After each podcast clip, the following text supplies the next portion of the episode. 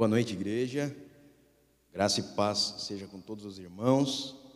Obrigado pelo privilégio de estar com os irmãos. Obrigado pela, pela receptividade.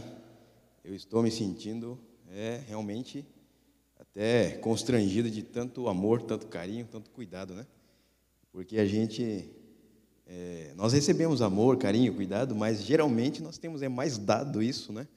Do que recebido. Então, eu louvo a Deus pela igreja, eu louvo a Deus pelos irmãos que têm é, me dado o privilégio aí de, de, estar não somente com os irmãos, mas também é, receber esse cuidado que já fazia um, um, tempo, né, que a gente não recebia assim. Né? Mas louvado seja Deus pela vida dos irmãos, obrigado realmente. Ah, bom, como os irmãos estão vendo aí é, nessa no, no slide, aí é a minha família. É, tá vendo que tem um rapagão aí do meu lado.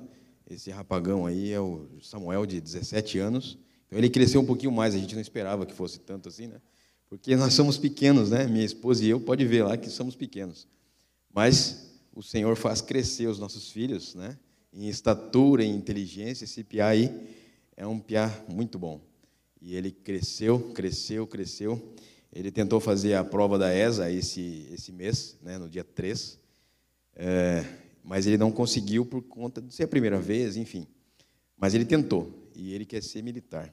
Né? E, o, e o Jonathan, de 10 anos, e a Júlia, de 6 anos.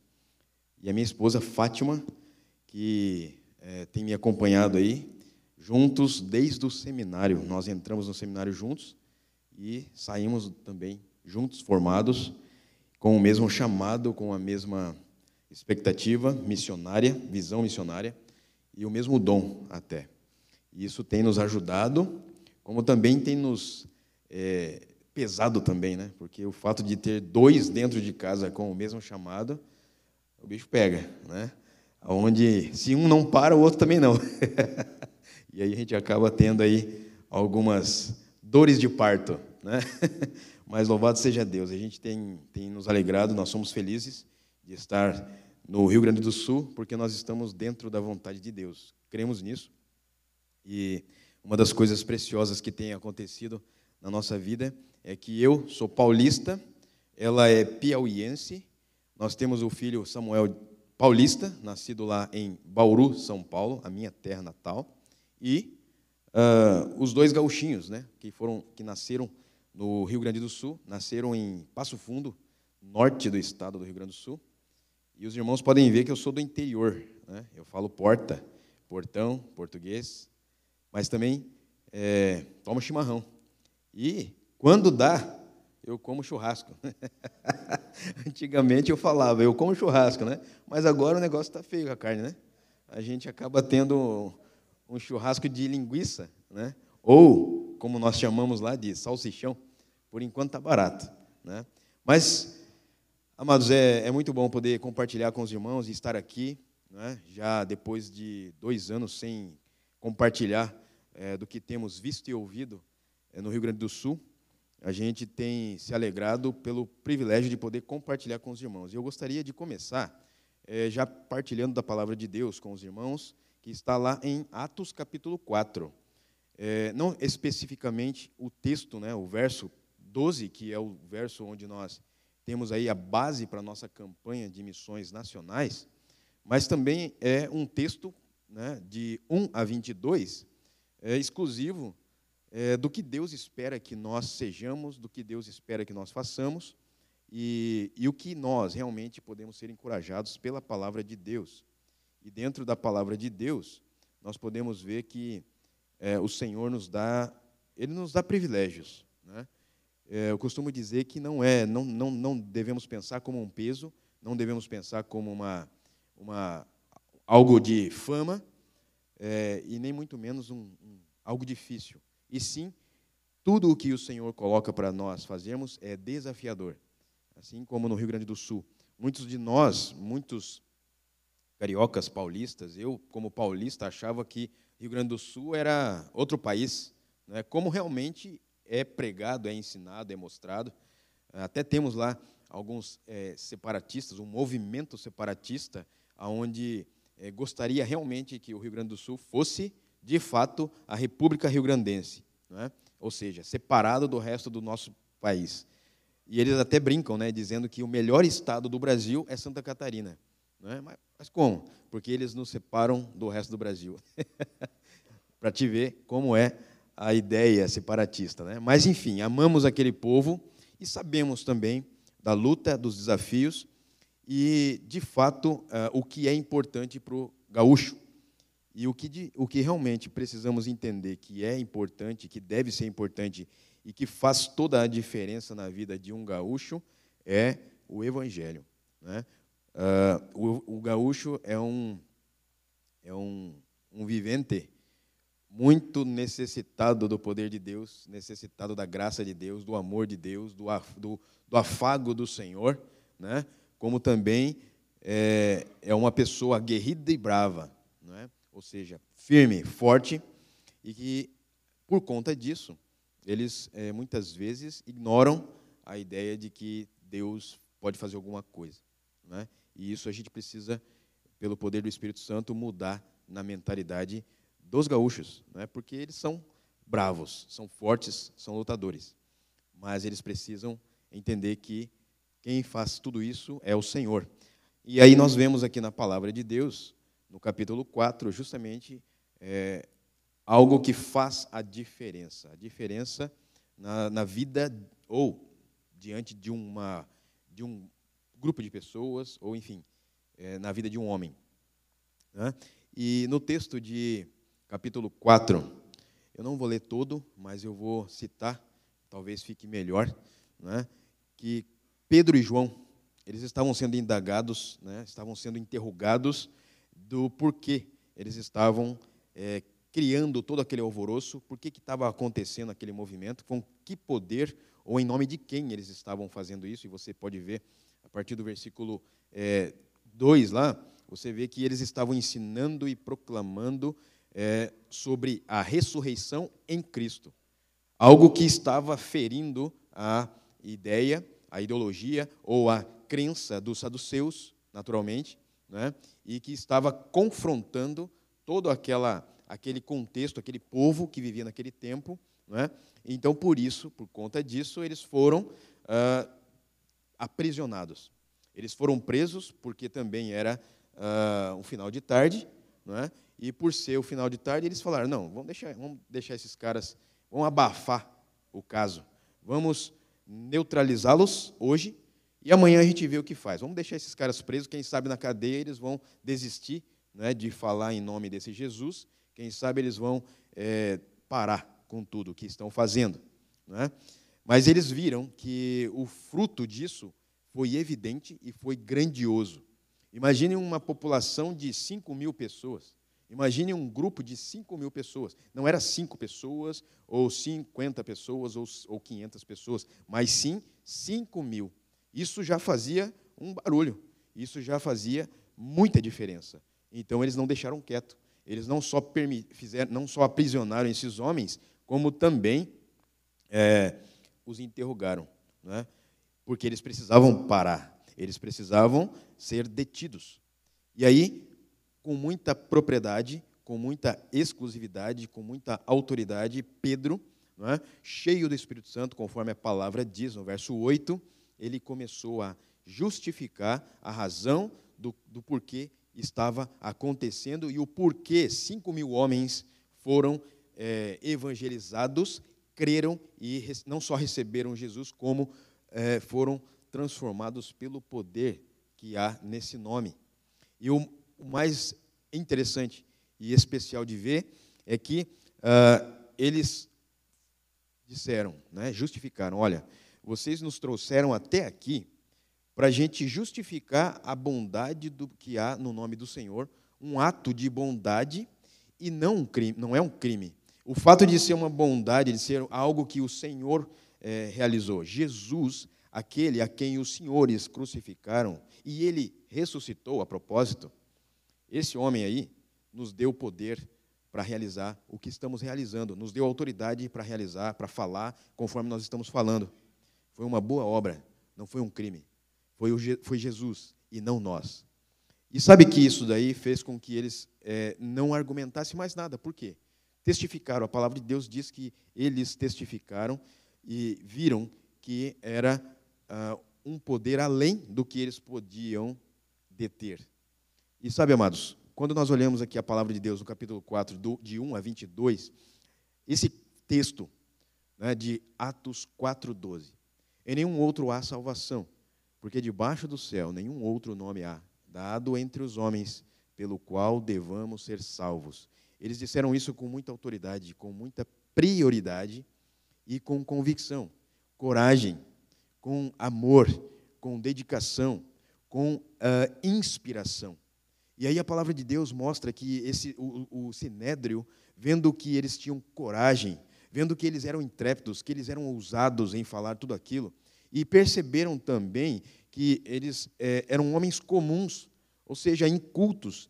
Não havia, eles não haviam recebido nenhuma, nenhum tipo de instrução formal eles não tinham passado por nenhuma escola rabínica, eles não tinham sido é, é, educados conforme a, a, a, os ensinamentos das escolas é, rabínicas e de, de, discípulos.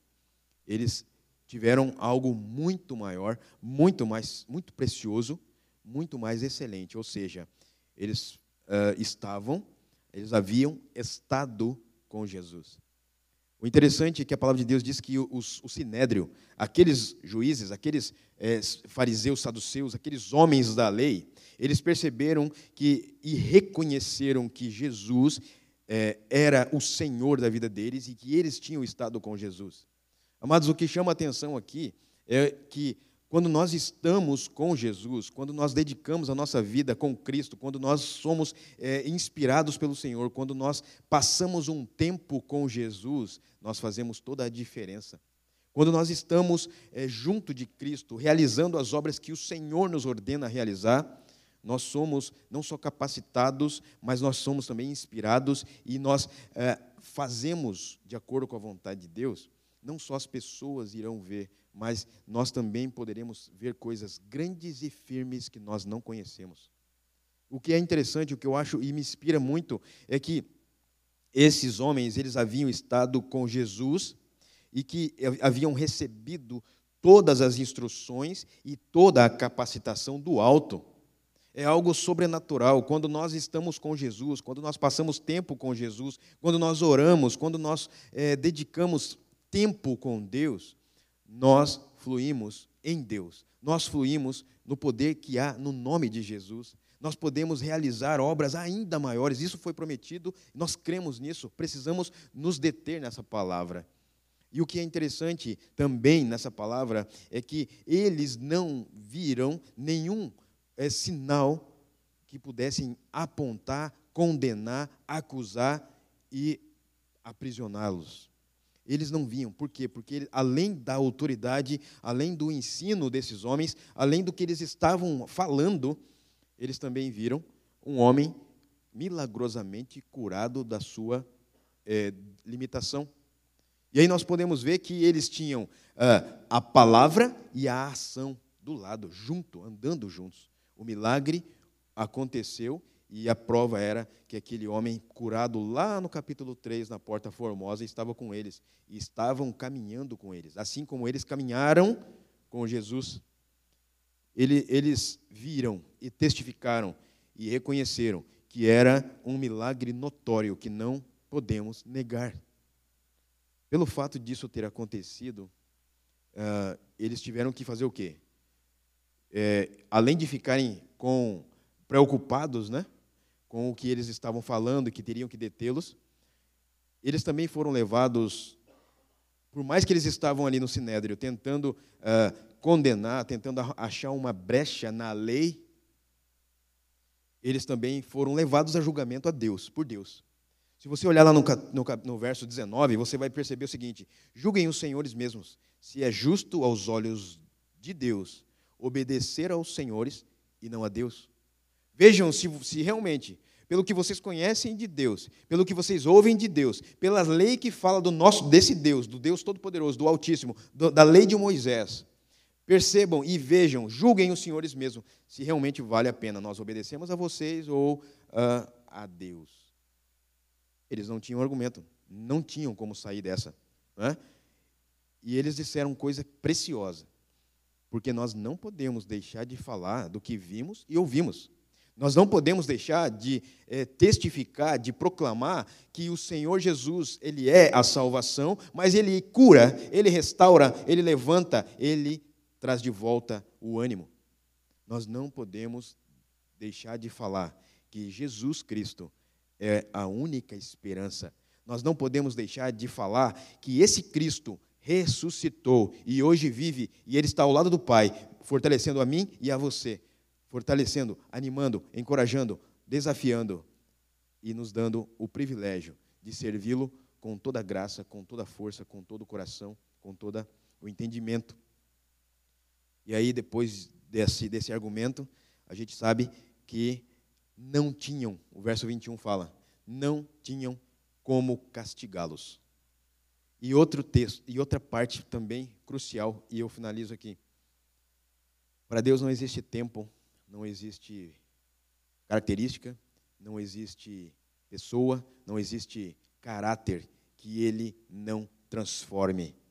E aí você vê no verso 22 que aquele homem curado milagrosamente, ele tinha cerca de 40 anos de idade. Ou seja, ele passou, poderia ter passado uma boa parte do tempo como passou, da vida dele. Ele passou, mas Jesus o curou. Jesus trouxe transformação. Jesus trouxe esperança. Assim como aquela mulher de fluxo de sangue, assim como aquela outra mulher encurvada, no capítulo 13 de Lucas, depois de muitos anos, o Senhor curou. Ou seja, nada é impossível para Jesus. Amados, essa palavra tem me encorajado, não só nesse mês de setembro e outubro, não, não é só porque eu estou aqui na igreja ou em outras igrejas compartilhando, mas essa palavra tem seguido, nós temos caminhado de, é, fundamentados nessa palavra, porque nós sabemos que Jesus Cristo é a única esperança. Quando nós soubemos que é, a campanha iria ser repetida no sentido de fundamento e, e, e proclamação, tchê, nós achamos ideal para que nós ainda mais pudéssemos nos aprofundar e avançar nesse sentido. Nesse sentido.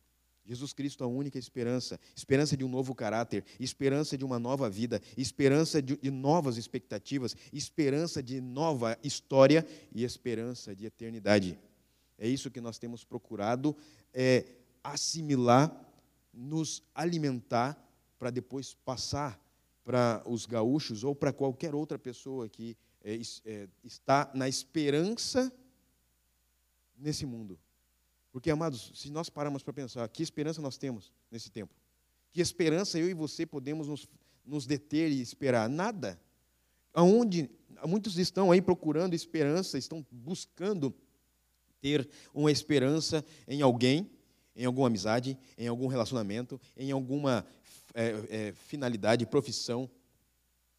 Muitos estão procurando é, ter esperança ou alimentar uma esperança sem propriamente ter segurança. É? Porque hoje nós não temos segurança nenhuma. Nós não temos esperança em nada nesse, nessa terra. Não quero com essa, com essa fala é, desencorajar você, pelo contrário, é animar você para você entender que eternidade existe e não podemos esperar nada nessa, nesse mundo finito em que nós estamos vivendo.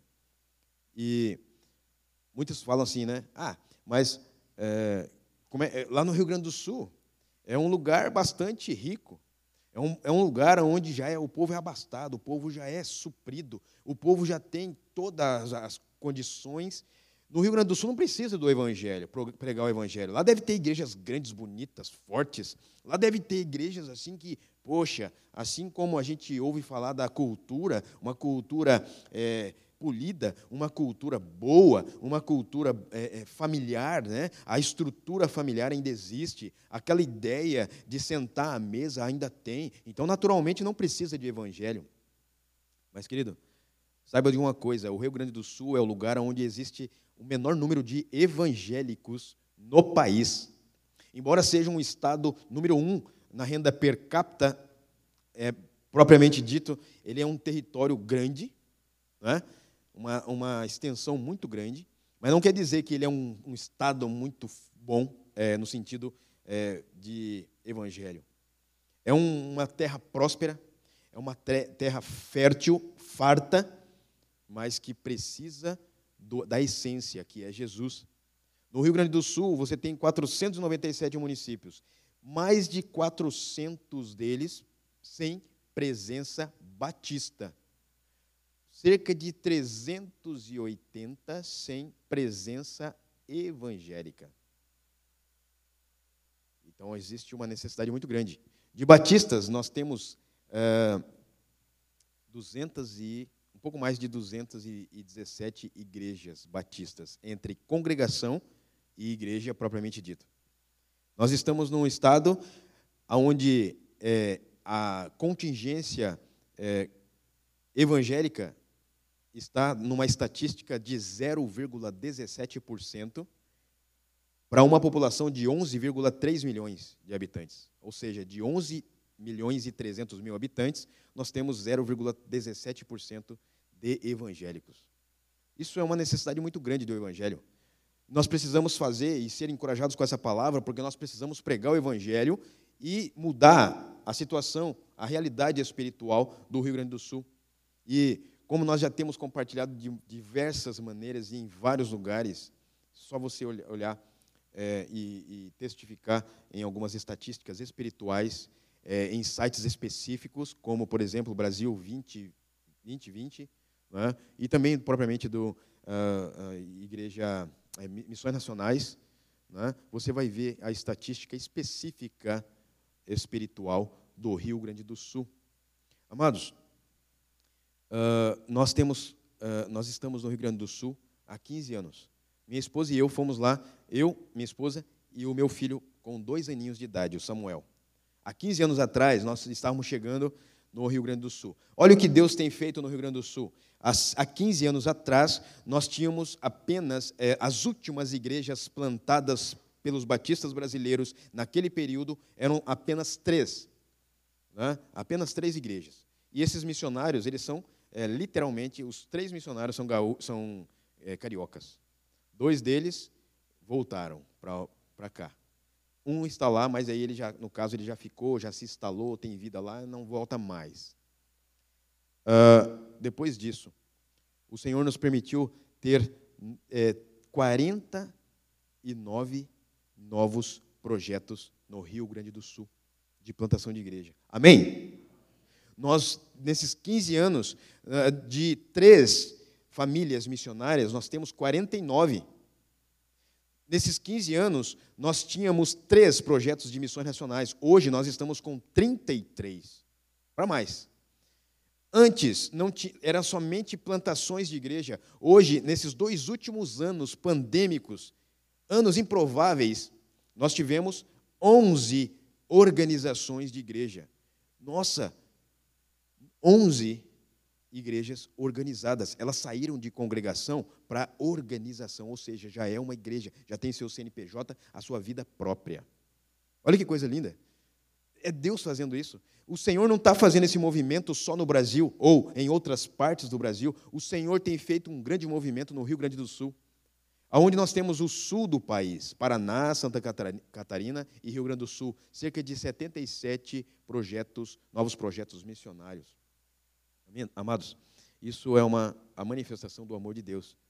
Mas nós precisamos fazer mais, nós precisamos agir de maneira em que nós possamos ver coisas grandes e firmes acontecerem gradativamente, não importa o tempo, mas precisamos plantar e continuar plantando igrejas. E eu quero compartilhar contigo ali alguns, alguns é, desafios nessa plantação de igreja. Pode passar lá, meu irmão, é, depois da, da, oração, da evangelização, da plantação de igreja, formação de líderes e compaixão e graça, que é o molde dos batistas brasileiros para a plantação de igreja, para a manifestação do amor de Deus. Não é um, um sistema, não é uma, um modelo, mas é uma característica bíblica do que Deus espera que nós façamos como batistas brasileiros no Rio Grande do Sul e em qualquer outra parte do nosso, do nosso país. Pode passar lá, meu irmão. Tem ali.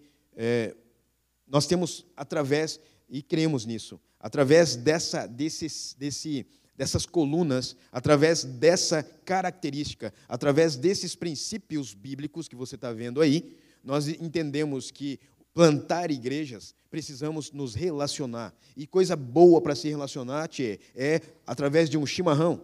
Tu senta numa roda de chimarrão, não na roda dos escarnecedores, mas na roda do chimarrão, onde você vai tomar chimarrão até virar um, uma bola. Mas você vai conseguir evangelizar, você vai conseguir compartilhar o que você não poderia compartilhar se fosse só simplesmente chegar para conversar. Amados, tu pensa que com o gaúcho é, você vai ter atenção com ele é, parado só te ouvindo? Não vai ser assim. Tu precisa fazer o que ele faz. Ou seja, deixa eu explicar, né? Sentar, se aproxegar, te assentar e tomar um chimarrão com o vivente. E aí você começa a conversar. Aí você começa a falar. Aí você começa a prosear. E proseando, tu vai pegando, colhendo algumas informações importantes. Você vai assimilando a maneira como ele pensa. Tu vai entendendo como é o gaúcho. E aí você vai poder, através de algumas oportunidades, compartilhar do amor que há em Cristo Jesus, da esperança, da glória, Jesus e da salvação eterna. E amados, não é uma coisa simples, é assim, é fácil falar aqui, mas você precisa dedicar tempo com isso. E é onde a oração entra. Se você perceber na palavra de Deus, do capítulo 1 ao capítulo 12 de Atos, você vai ver que as ações que esses homens realizavam era por conta das orações feitas, era por conta da dedicação, a prioridade deles era orar. E você viu lá, o irmão tirou, pode deixar nos PGMs. A porta de entrada da Igreja Batista Missionária nós temos entendido que são os PGMs, os pequenos grupos multiplicadores. Essa pandemia foi uma bênção, está sendo uma bênção ser é, viver nesse tempo de pandemia. Tu pode achar que não, tu pode e eu não dou risada assim que eu estou falando dessa maneira, de maneira aleatória, né, sem considerar as perdas que nós tivemos. Mas eu quero dizer uma coisa também que Deus colocou no meu coração.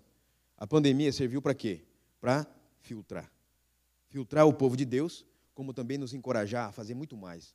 Porque quem sabe nós não estávamos acomodados demais. Quem sabe nós não estávamos cheios de si, achando que nós talvez estamos bem. Mas nós não estávamos bem, não. Podemos ver isso agora. Nós precisamos proclamar que Jesus Cristo é a única esperança. E essa pandemia veio nos mostrar com clareza o que nós devemos fazer, aonde nós temos que potencializar as formas de nós atuarmos, de nós fazermos relacionamentos. Precisamos criar relacionamentos com pessoas, levá-las a ter um relacionamento com o nosso Senhor, com aquele ao qual nós pregamos. Amados, a porta de entrada da igreja tem sido os pequenos grupos. Quando eu conheço um gaúcho ali, naquela roda de chimarrão, aí a gente começa a andar junto, eu trago ele para mim, trazendo ele para mim, eu agora começo a trazê-lo para perto da minha casa, da minha igreja, como? Através da minha casa. Porque se você convida, e você pode ver isso também no seu contexto, se convidar uma pessoa para ir na igreja, o que ela vai dizer? Não, eu tenho que ir lá na casa da minha mãe, ah, que eu tenho que fazer isso, que eu tenho que fazer aquilo, eu tenho que enterrar meu, meu, meu, meu, meu defunto, eu tenho que isso. Agora chama ela para comer um churrasco. Chama ela para tomar um chimarrão.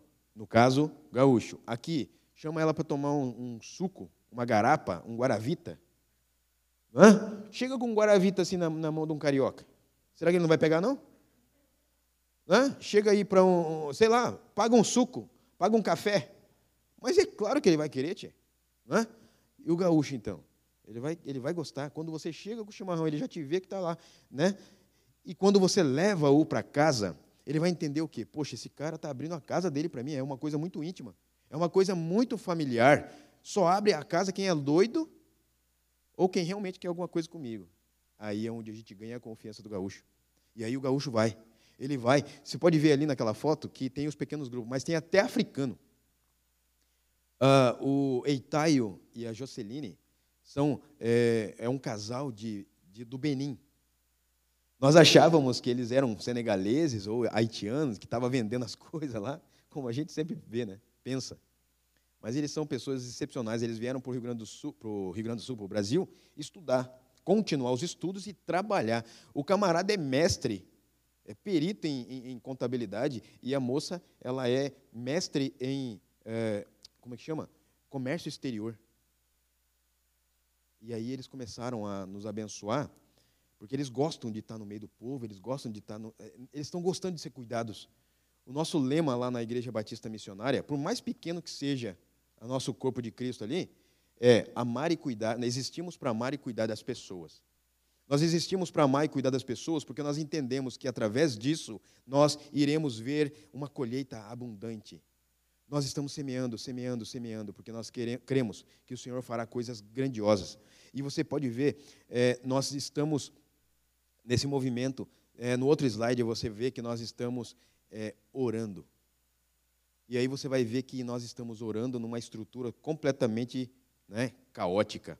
Ou seja, só as paredes levantadas necessitando ali de uma estrutura melhorzinha. Por quê? Nós tínhamos uma, uma capela de madeira. Por fora, compensado. Por dentro, é, gesso cartonado. Fomos abençoados por uma igreja de Macaé, onde tem, aquele, tem um projeto lá já de tempos, e esse projeto foi abençoar a nossa, a nossa igreja num tempo determinado que, pelo menos de, há sete anos atrás. E nesse tempo, era uma capela nova, né? Naturalmente, era algo novo, algo bem feito e tal. Somos gratos a Deus pelos batistas brasileiros, como também pelos batistas cariocas, como também pelos batistas de Macaé, que nos abençoou através dessa capela. E só que essa capela vence, né? E um dia chovendo e nós ficamos a oito metros de altura em relação ao nível da avenida principal. Nós passamos por uma avenida principal. Nós temos um terreno lá que o Senhor nos abençoou. Aí eu, depois eu conto a história em outro tempo, outra oportunidade. Mas ali é um terreno de 24 de frente por 40 de fundos. É grande. Só que não, não, não resolve muito quando nós temos um baita terreno, mas não tem nenhum recurso financeiro para investir nele. Pois bem, o negócio é orar. Vamos orar, Senhor. E aí a capela fazia, lá tem tempestade, né? Não sei se você sabe, mas no Rio Grande do Sul, frente fria com frente quente, tempestade forte, ventos fortes. E aí a capela fazia assim, ó. Imagina. E o teto era a parte mais pesada de toda a capela. Por quê? Porque Eternite, né, de 6 milímetros, ela é pesada. Cada uma pesa pelo menos 27 quilos. Imagina, 60 unidades dessa. É muito. Né? Pois bem, Chegou um tempo lá que nós começamos a orar: Senhor, tenha misericórdia, nos ajude, precisamos trocar esse, esse ambiente, precisamos fazer alguma coisa. E de repente o Senhor mostra, né? Ele mostra o que tem que ser feito. Mas aí, que, como que ele mostrou? Numa tempestade caiu o nosso forro. E aí desceu aquela água. Né? E a, porque a capela, se você, olhar, se você olhar fotos no Facebook, você vai ver que a nossa estrutura lá, ela tinha feito assim, ó as paredes, e o teto ficou todo assim, ó, abaloado assim.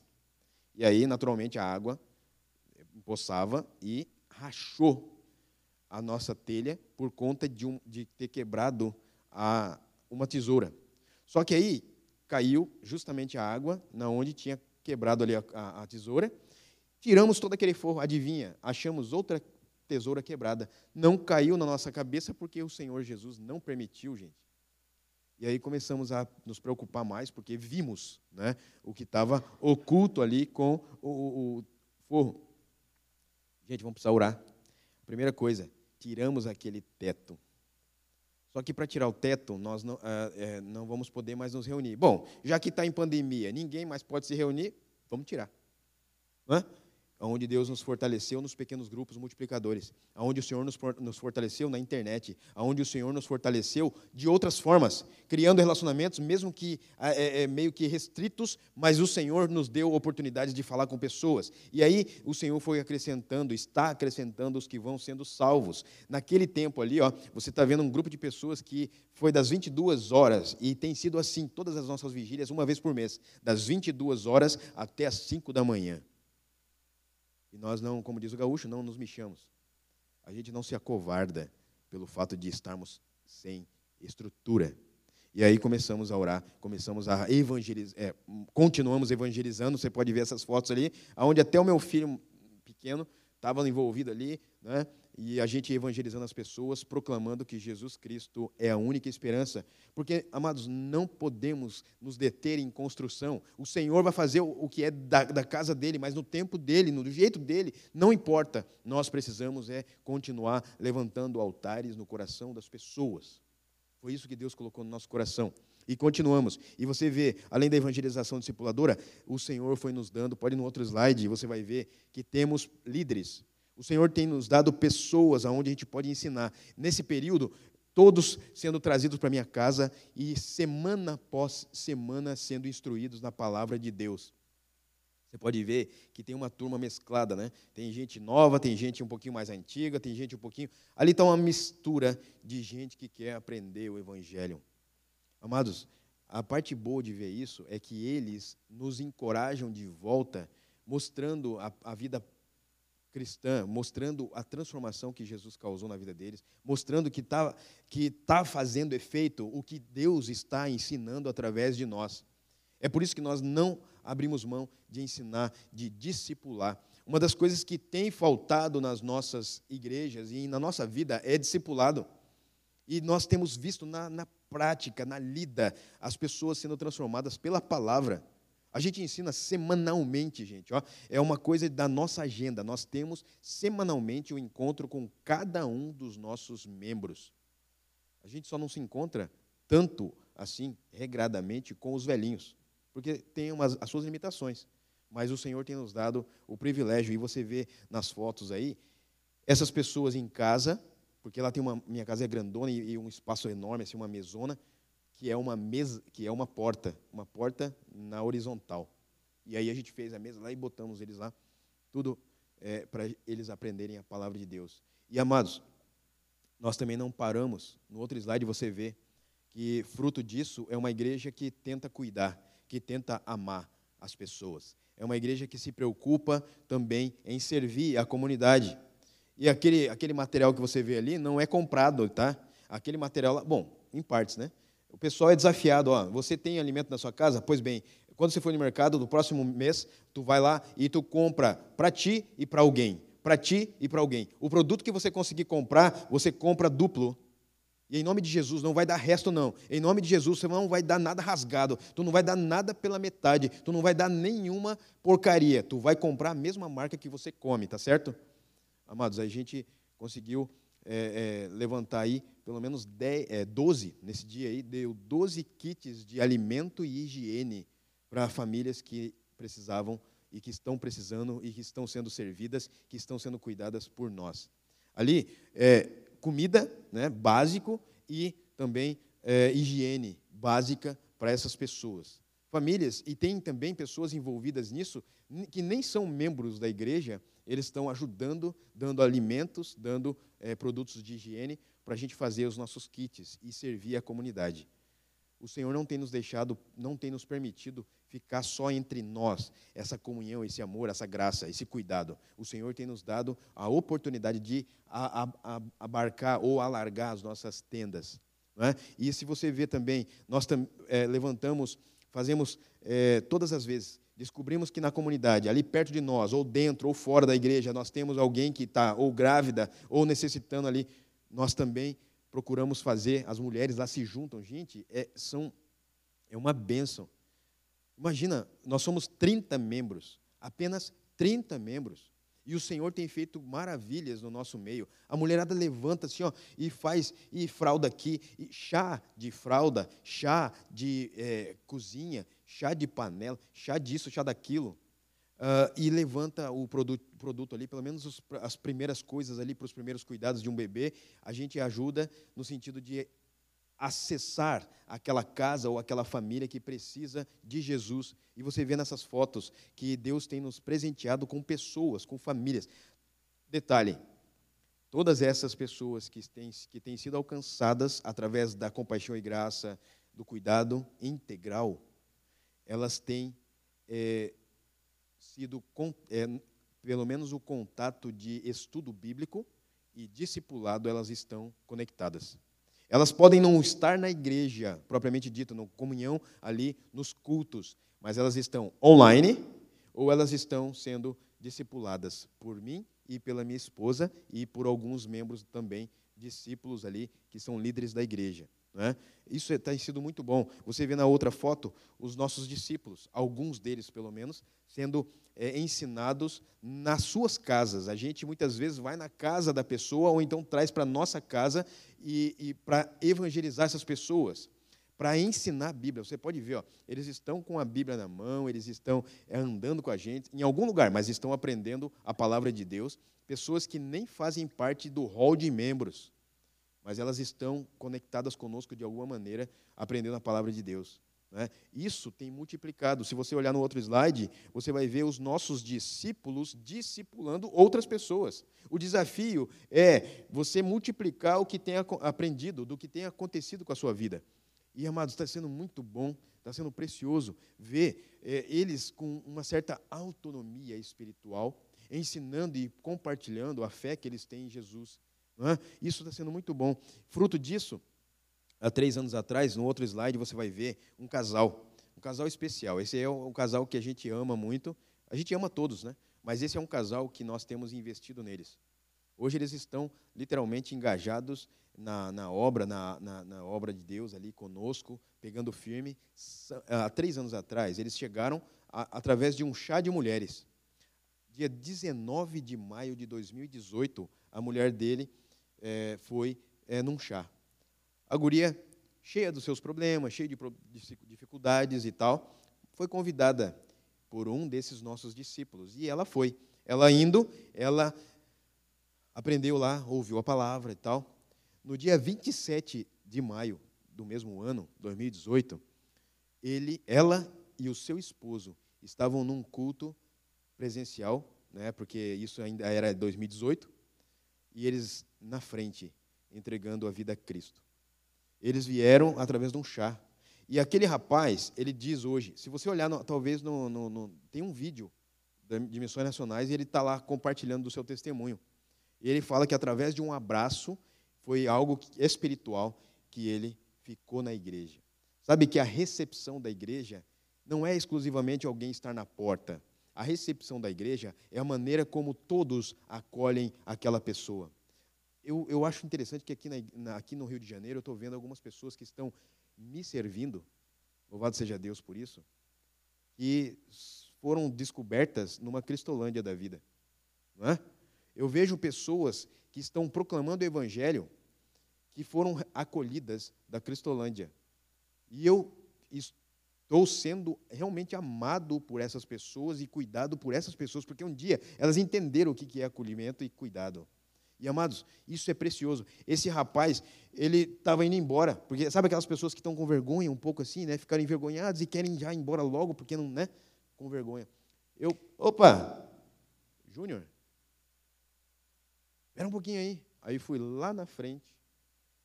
Ô rapaz, que bom que você veio aqui, tal, tal, tal, né? E, tá, e dei um abraço bem apertado nele. Aí ele disse que aquele abraço foi a melhor coisa que aconteceu na vida dele nos últimos tempos. Que? Esse piá.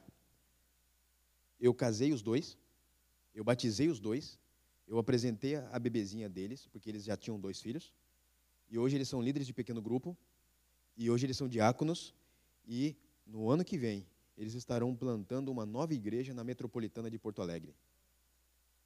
Improváveis. O Senhor é Deus de improváveis. O Senhor ama todos os improváveis. E eles estão lá, ó, você vê, ó, tem uma foto que eles foram no, no, no, no encontro na igreja, tem uma outra foto de, é, como pequeno grupo multiplicador, e a última foto ali é, na responsabilidade das atividades da igreja, lá dentro da igreja. Amados, não tem preço. É por isso que eu não abro mão de estar na onde o Senhor quer que nós estejamos. E aí você vê que através da questão da plantação de igreja, o nosso desafio não é construir, o nosso desafio é plantar novas igrejas no Rio Grande do Sul. Se você olhar para o outro slide, nós temos um outro projeto sendo realizado já há dois anos na cidade de eh, Sapucaia do Sul, metropolitana de Porto Alegre, também através dos Radicais Brasil Sul, que é um projeto de missões nacionais, um projeto novinho, tem quatro anos só. Mas há dois anos nós estamos plantando igreja na metropolitana através desses radicais. Ou seja, a nossa igreja plantando outra igreja através de missionários, pessoas dispostas a pagar um preço naquele lugar. Como também nós temos um outro projeto que você pode ver no outro slide, que já nasceu. Sabe por que, que nasceu? Porque cada lugar que nós pisamos os pés, que é alvo do Senhor, nós oramos, nós fazemos caminhada de oração e nós proclamamos e profetizamos. Aqui vai haver uma igreja do Senhor Jesus. Amados, olha só, nesse projeto que você está vendo aí, É, talvez alguns de vocês já ouviram falar da Ana Lu, né? tem a Gabriele. Elas estão literalmente em Porto Alegre, junto de nós, para plantar uma nova igreja no bairro Passo das Pedras. Nesse bairro, nós fomos lá e nós começamos a orar naquele lugar. Fizemos caminhada de oração. Vamos fazer mais caminhada de oração, porque enquanto isso eles estão. É, é, é, a questão dos trâmites documentais, aí, a questão de aluguel de casa. Já temos a casa, já está tudo certinho, só falta a, o aluguel, meu, a locação, de fato, fechar o documento. E nós temos, nós estamos esperando. Quando eu voltar, dia 1 de novembro, dia 2, 3 lá, eu já vou, junto delas lá, fechar esse esquema, em nome de Jesus. E, amados, é, no bairro Passo das Pedras, uma pessoa que eu não conheço pessoalmente, não sei nem de onde é, eu só sei que o código de lá é 83. Eu não me lembro de onde é. Código de área, né? Entrou em contato perguntando se eu poderia ajudar, como pastor de uma igreja batista, ajudar alguma uma família que morava aonde? No bairro Passo das Pedras. Que barbaridade, né, tia? Aí eu falei, mas Deus, tão rápido assim, né? Já sinalizou que existe uma família, uma mãe com cinco filhos no bairro Passo das Pedras e que precisa ser cuidada e amada e evangelizada. E nós vamos fazer isso. Aí por isso que nós fomos lá, oramos naquele lugar e Deus abriu as portas, gente. Deus abriu as portas. Como também nós não podemos parar, né? O Senhor nos deu no outro slide, você vai ver. É, pode passar esse daí. No outro slide aí, você tem a Simone e a Marina que já se instalaram no bairro Parque dos Anjos, em Gravataí, também região metropolitana de Porto Alegre, para plantar uma nova igreja. Aí você vai perguntar, mas deu, né? Deu? Não, não deu não. Porque nós ainda temos um grande desafio, que é manifestar a glória de Deus no Rio Grande do Sul. Por isso que eu estou aqui. É para compartilhar com o irmão, para o irmão orar, para os irmãos orarem, seja você aqui presente, como você na, na, na, internet, aí, através desse canal, é orar, interceder, contribuir e ir. Quem não quer ir para o Rio Grande do Sul? Conhecer Gramado, Canela, né? Todo mundo. Agora, eu convido-lhe a conhecer Porto Alegre. Porto Alegre. Como diz o, o, um cantor do passado, Porto Alegre é demais. É demais sim, gente. Sabe por quê? Além de ser uma cidade bonita, próspera, é uma cidade que precisa de Jesus. Isso te chama atenção? Precisa de Jesus. Tem, tem periferia em Porto Alegre. Tem periferia em Gramado. Tem periferia em, em, em Nova Petrópolis, Canela. Sabe que na minha casa tem pelo menos 10 canelas, né? Sabe que na minha casa também tem gramado. Pois bem, primeiro você pode conhecer esses, esses gramados, né?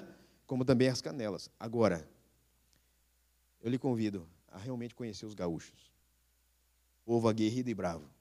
Povo que tem virtude. Povo que é um povo acolhedor. Não é um povo frio, como a gente ouve, né? Ah, o povo de, do Rio Grande do Sul é frio que nem o clima. Mas, tchê, vai conhecer um, um vivente desse. Tu vai ver que, que ele é precioso é preciosa. A família, eles são abençoados. Imagina um gaúcho que abre o coração para ti, ele vai abrir a casa para ti. E você pode ver que nós não paramos também a nossa construção. Sei lá como que está acontecendo, mas Deus está fazendo.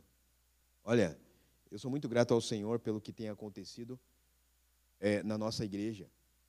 É muito trabalho? É. Só que quem não quer trabalhar, não, não precisa nem viver. Porque, né? Qual é a motivação nessa vida? É para Jesus.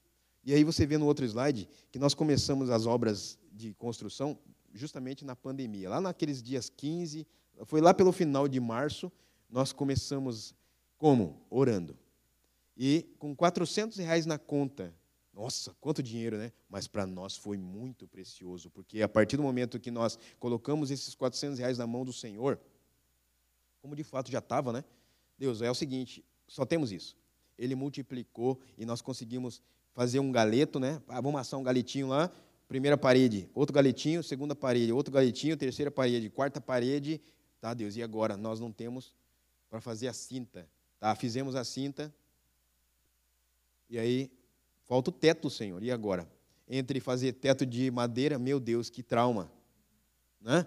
Ô Senhor, nós podíamos fazer de alguma, ter alguma outra situação, né? De repente o Senhor nos abençoa poderosamente, porque Ele é maravilhoso, e nós tivemos uma estrutura de, de metal, de, de, de ferro. Sabe? Treliças, treliças maravilhosas. Ou oh, treliça, eu amo treliça. e aí foi colocado, foi estacado, foi fechado ali. Você pode ver essa foto lá de baixo, a terceirinha lá, ó, que estava já tudo pronto assim, né? Só para receber o teto. Aí mais outra campanha, mais galeto, vamos fazer galeto. 18 pila. Sabe o que é 18 pila, né? 18 reais. De é, uma, uma porçãozinha lá, um galeto, maionese, é, é, farofa, arroz. Né? E aí depois veio a, a, a bênção, né? que era a, toda a estrutura. E o Senhor acelerou, nos abençoando. Aqui o povo de Deus que se reúne nesse lugar chamado Rio de Janeiro, nos enviou uma bênção para lá, uma oferta maravilhosa, específica para a estrutura de ferro. Imagina quantos galetos não teríamos que ter para aquela estrutura, tia. Imagina quantos fogos não teria que fazer com, com lenha. Imagina quanto tempo nós teríamos que ter. E o Senhor acelerou essa bênção. E nós conseguimos. Aí tá, colocou a estrutura de ferro e tal. E agora? Falta cobrir, né? Falta telha. Deus, mais uma vigília, precisamos da telha. E aí teve um domingo que nós, cada momento que nós recebíamos, cada conquista, o Senhor nos permitiu, nos deu graça de poder nos reunir para celebrar. Cada domingo era para celebrar, Senhor, obrigado por esse teto, obrigado por isso, obrigado por aquilo. E aí começamos, mas aqui, ó Senhor, nesse lugar, nós profetizamos um teto maravilhoso, nós profetizamos uma janela, nós profetizamos a, a porta, nós profetizamos que vai haver, já agradecemos, Senhor. Amados, o Senhor nos deu, aí você pode ver na outra slide lá, é nesse lugar que nós estamos. Ele está literalmente assim. E nós começamos, nós voltamos, já que está voltando aos poucos, é? nós também voltamos aos poucos, já nos instalamos dentro do templo, sem janela e sem porta. Mas já está tudo rebocadinho, olha que coisa boa. Está rebocadinho né, por fora, ali na frente, no caso, né? E em, tudo dentro, um chão assim, já tudo, né? Volta as janelas e as portas. E aí a gente vai atrás da porta. Aí aparece um, um, um Galdério lá, vamos fazer essa porta e tal, e um, um, serralheiro, né? E o cara tá fez, ele já tinha feito toda a estrutura, né, de ferro e tal. Vamos engajar nisso aí, beleza. E aí acontece de eu vir para cá. Deixei tudo alinhado, tudo prontinho. Adivinha o que me acontece? O camarada me vai embora com metade do dinheiro. E aí nós voltamos na estaca zero, nesse sentido da porta e da janela. Estamos sem porta e sem janela. Né? E aí, é, a gente não sabe o que, porque eu acho que ele achou que por ser crente, né, não vai botar ele na justiça, não vai fazer nada. Né? Então, deixa eu né, fazer a minha. Foi embora para outra cidade e deixou a gente. Mas eu estou falando isso porque isso não vai nos impedir de realizar a obra de Deus. A nossa estrutura é fazer é, é, pessoas e não é, material. A nossa estrutura é amar e cuidar das pessoas, não construir templos. O Senhor vai nos dar o presente no tempo dele. Éramos para reinaugurar esse, esse templo no aniversário da igreja, no dia 5, 6 e 7 de novembro agora. Mas, amém, não vai dar? Louvado seja Deus, porque Deus tem o seu plano e Ele trabalha neles agora. E eu creio nisso. Não vai nos deter, isso não vai ser empecilho para a gente avançar com o Evangelho da salvação em Cristo. Aqui nós, eu estou aqui justamente para compartilhar com os irmãos de que nós estamos felizes de realizar as obras do Senhor. Não importa a maneira como ela está acontecendo, porque é Deus que está regendo isso. O que importa, sabe o que é? É que nós estamos dentro da vontade dEle. Nós estamos felizes por estar dentro da vontade do Senhor. Nós estamos felizes de poder estar aqui compartilhando das bênçãos dessas pessoas. Vale muito mais uma pessoa transformada do que um tijolo quebrado. Vale muito mais uma pessoa transformada do que um prejuízo. Vale muito mais. É prejuízo financeiro, beleza? Não, não, só que eu creio muito, muito. Uh, esse, esse homem, eu não importa o que aconteceu na cabeça dele, não, não, não quero saber. Que Deus tenha misericórdia. Mas ele esqueceu que ele fez isso com o povo de Deus. Ele esqueceu que fez isso com o ungido do Senhor. Então, está com ele. É Deus e ele. O resto, eu vou fazer. Está liberado. Amém. Deixa quieto. Ele não vai para a justiça. Não, não, não vai.